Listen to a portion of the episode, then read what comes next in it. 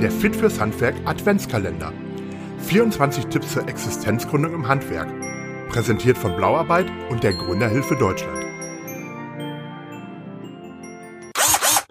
Hallo und herzlich willkommen zum Fit fürs Handwerk Adventskalender. Präsentiert von Blauarbeit und der Gründerhilfe Deutschland. Mein Name ist Henning Schreiber. In der Adventszeit gibt es bei uns jeden Tag einen Tipp zum Thema Existenzgründung im Handwerk.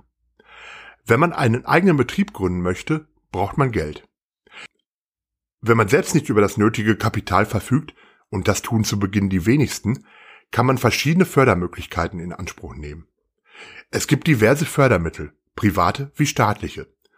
Diese lassen sich im Wesentlichen in drei Kategorien unterscheiden. Zunächst Kredite. Kredite sind die am häufigsten genutzten öffentlichen Fördermittel. Der Unterschied zwischen Förderkrediten und normalen Bankkrediten besteht darin, dass sie zu besonders günstigen Konditionen angeboten werden. Bei Zuschüssen handelt es sich um Geldbeträge, die man für einen bestimmten Zweck erhält.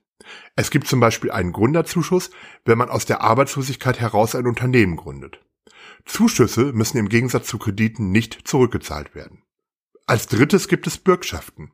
Hierbei übernehmen Banken die Bürgschaft, da es einem Existenzgründer häufig an den nötigen Sicherheiten fehlt.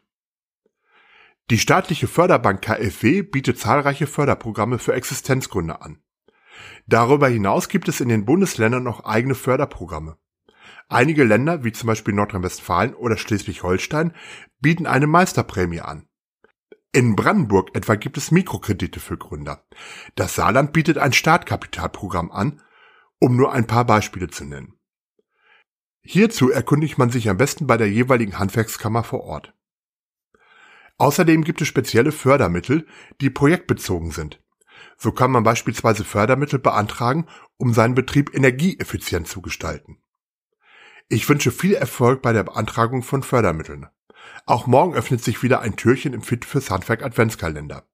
Wenn du keine Folge mit unseren Gründertipps verpassen möchtest, abonniere einfach diesen Podcast oder besuche fitfürshandwerk.de. Bis morgen, wir hören uns.